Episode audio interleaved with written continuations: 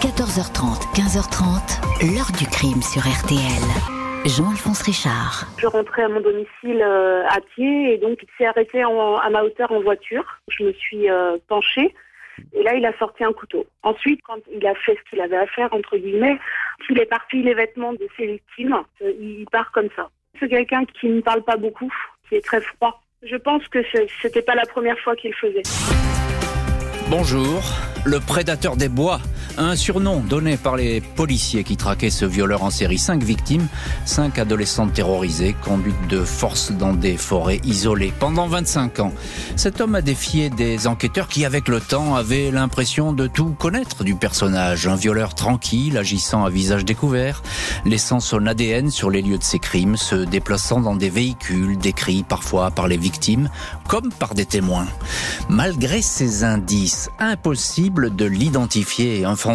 C'est la science, les dernières avancées de l'ADN et de la généalogie qui ont entraîné son arrestation. Une enquête extraordinaire puisque la solution est venue de loin, des banques de données du FBI américain. Va alors se dessiner le visage de Bruno L., un ancien chauffeur-livreur, la soixantaine, vivant en concubinage dans une commune de Seine-et-Marne, sans enfant, bon voisin et frère idéal. Comment cet homme est-il resté si longtemps hors de portée et comment l'a-t-on retrouvé? Question posée aujourd'hui à nos invités. 14h30, 15h30, L'heure du crime sur RTL. Dans l'heure du crime aujourd'hui, la très longue enquête sur le prédateur des bois, le surnom donné à un insaisissable violeur en série d'adolescentes. Il va agir pendant des années, suivant à la lettre un scénario identique. Sa première agression, connue, remonte à l'hiver 1998 en Charente-Maritime. Vendredi 4 décembre 1998, Laura, une lycéenne de La Rochelle, âgée de 15 ans, sort de cours pour rentrer chez elle à pied et elle dit au revoir à ses amis et s'éloigne. À peine a-t-elle parcouru 500 mètres qu'une voiture vient s'arrêter à sa hauteur, manifestement un automobiliste qui cherche son chemin. L'adolescente se rapproche. Elle se retrouve tout de suite sous la menace d'un couteau. Si tu cries ou si tu tentes de t'échapper, je te tue, prévient l'individu. Laura est contrainte de monter dans la voiture des années plus tard, interrogée sur TF1, elle se souvient. J'ai les genoux par terre sur le sol de la voiture, il m'a mis mon sac de cours sur la tête. Laura ne voit rien. La route défile pendant une bonne demi-heure jusqu'aux alentours de la commune de Ballon, entre La Rochelle et Rochefort. Ici, la voiture s'arrête, un coin isolé, en pleine nature, l'endroit choisi par l'homme pour violer la lycéenne. Celle-ci est entraînée sur un sentier, toujours sous la menace du couteau terrorisé. On est entré dans une espèce de petit bois, de marais. Une fois qu'il a fait ce qu'il avait à faire, il a joué avec le couteau. Il me l'a mis un petit peu au niveau de la gorge. Il jouait avec, se souvient Laura, qui ajoute, moi, j'ai cru qu'il allait me trancher la gorge, j'ai vraiment cru ça. L'homme qui parle un français parfait, sans accent, ne va dès lors plus dire un mot. Il éparpille les habits de sa jeune victime dans les buissons et la laisse seule. Sous le choc, elle va déposer plainte à la gendarmerie. Le signalement est partiel. Un homme plutôt jeune, la trentaine, mince, cheveux bruns, visage émacié, une trace ADN est collectée. Jeudi 1er avril 1999, une Peugeot 205 de couleur sombre circule au pas dans les rues de Verrières-le-Buisson, une commune du sud parisien entourée de forêts. Le véhicule stoppe à la hauteur d'une jeune femme qui marchait seule sur le trottoir, embarquée de force par le conducteur qui brandit un cutter. En route, l'étudiante, 18 ans, doit baisser la tête pour ne pas voir où elle va. Elle est violée dans un bois de Saint-Aubin, non loin de la forêt de Chevreuse. De toute évidence, l'individu connaît les lieux. Là aussi, il a dispersé les habits de sa victime. Un an plus tard, 16 avril 2000, une adolescente de 15 ans est kidnappée dans les Hauts-de-Seine, à Antony. Elle est violée dans une châtaigneraie de Limour en Hurepoix, toujours à proximité de la vallée de Chevreuse. Lundi 3 juillet 2000, c'est une jeune fille de 18 ans qui est enlevée. Ce coup-ci, le violeur semble s'être enhardi. Il a pris des risques. Il a abordé sa victime alors qu'elle était seule à un arrêt de bus à l'entrée de Versailles. Il a ensuite conduite sous la menace d'un couteau dans un bois de la région, aux loges en Josas. L'a violée et a emporté ses deux bracelets. Un garagiste qui fumait une cigarette avec un collègue raconte avoir vu une Renault 25 grise stoppée à hauteur de l'arrêt de bus. Le conducteur a déplié une carte routière. Le garagiste a pensé à un dragueur. Il n'a pas tiqué quand il a vu la voiture repartir avec la jeune femme.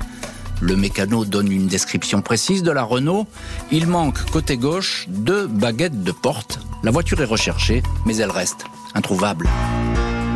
Dimanche 8 juin 2008, après huit ans d'absence, alors que les enquêteurs le croyaient mort ou parti à l'étranger, le prédateur des bois refait surface, en plein Paris. Elsa, 17 ans, rend visite à une copine dans une résidence de la rue Nationale, dans le 13e arrondissement.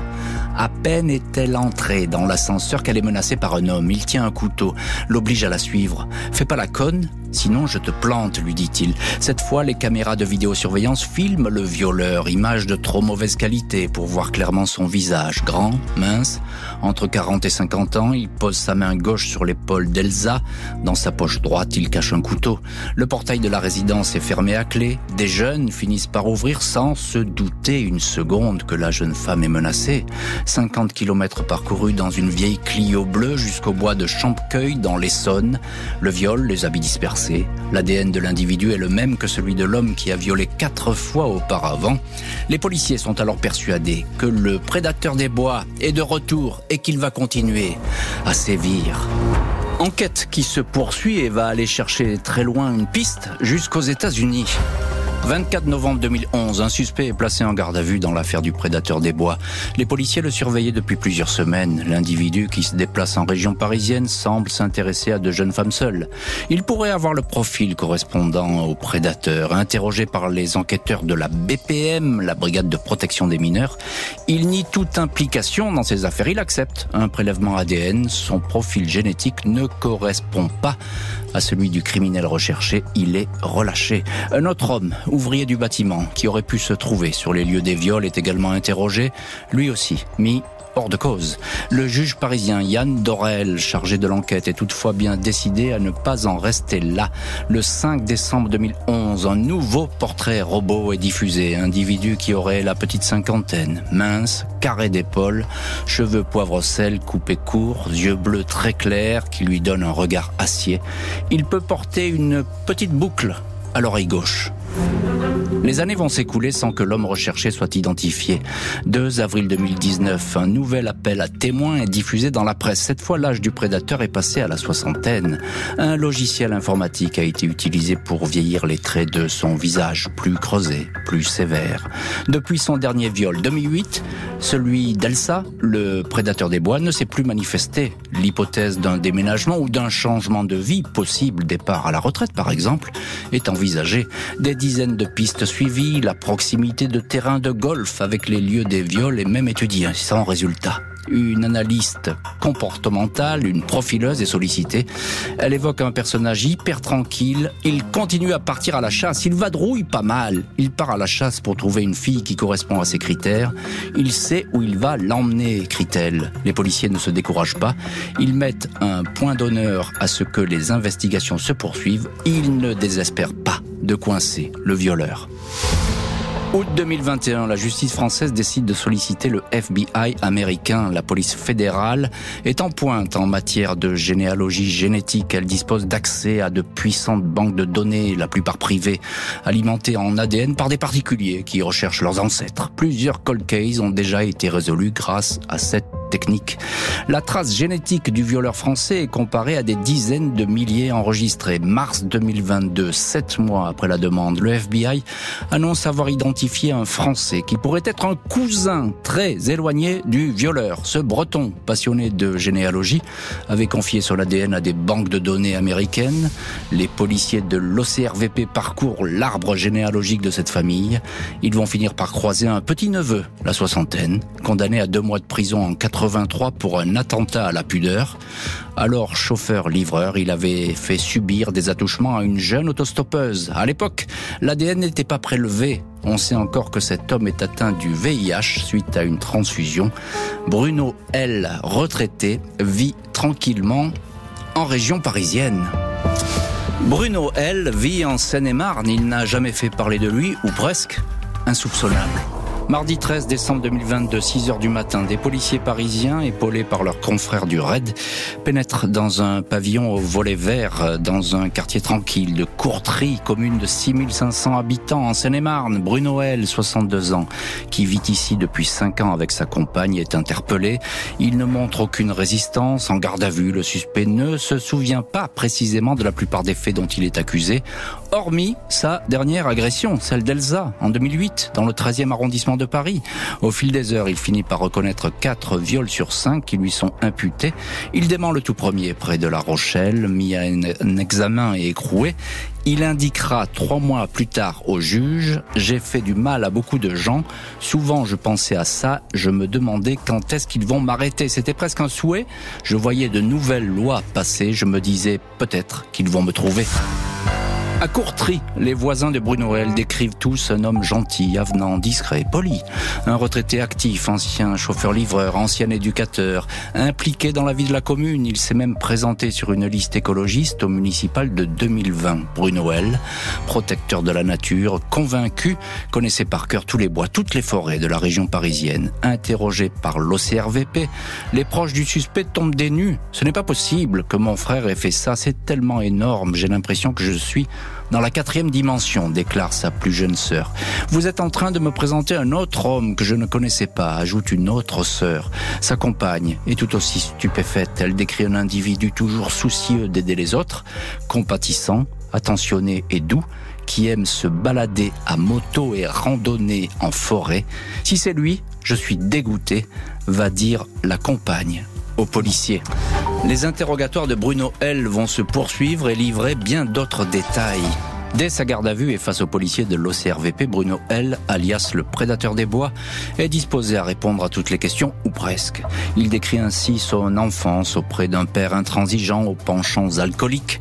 Il dit avoir été abusé sexuellement par son grand frère à l'âge de 8 ans, frère qui dément l'accusation, la maison de correction entre 10 et 14 ans à 20 ans, sa séropositivité, résultat d'une transfusion lors d'une opération chirurgicale. Bruno L, garçon sans diplôme, va multiplier les petits boulots en 1983 à 23 ans. Il est condamné pour attouchement sur une adolescente. Une pulsion, dit-il. J'ai un profond regret, un profond dégoût de moi-même pour ce geste. Je ne comprends pas pourquoi. C'est tout un mélange là qui explose en tête et qui fait que l'on passe à l'acte. Ce n'est pas moi et pourtant je ne pouvais pas m'en empêcher, déclare-t-il aux enquêteurs, propos révélés par le journal Le Parisien. Les policiers qui l'interrogent rappellent à Bruno L ses menaces, ses paroles, ses gestes d'intimidation face à des victimes jeunes, vulnérables. Lui répond que des pulsions l'entraînaient à chasser ces jeunes femmes à propos du viol d'Elsa, en 2008, il admet avoir ressenti du plaisir en dominant cette victime apeurée.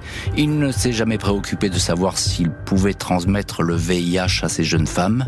Bruno L dit qu'après ce dernier viol, il a pris conscience de la gravité de ses actes. C'est là que je me suis dit qu'il faut arrêter. Ça va aller jusqu'où? Tu vas faire ça combien de fois et comment? Ça m'a fait prendre conscience que je partais en vrille. Va-t-il déclarer? Au juge d'instruction. Bruno L reste incarcéré dans l'attente d'un procès devant la cour d'assises. Face aux policiers, tout comme devant le juge d'instruction, Bruno L va réitérer ses excuses aux victimes. J'ai envie de leur dire que je suis un porc. Je voulais qu'on m'arrête et qu'on me soigne, va-t-il déclarer. Des victimes qui souhaitent que leur violeur rende des comptes. Fares Edel, avocat de Laura, la toute première victime, précise. Pendant 25 ans, ma cliente a espéré qu'il soit arrêté. La nouvelle de son interpellation a été un choc terrible. Elle attend désormais qu'il réponde des immenses souffrances qu'il a infligées. Bruno L, 63 ans, reste écroué. Il n'échappera sans doute pas à un procès aux assises. Il risque jusqu'à 30 ans de prison. On ne peut pas non plus complètement exclure qu'il était connu avant l'apparition du FNAEG, c'est-à-dire avant les années 2000 finalement, et à cette époque-là, il n'y avait pas de prélèvement génétique. Donc, il n'y a pas de comparaison possible, fiable, favorable. L'heure du crime, présenté par Jean-Alphonse Richard sur RTL.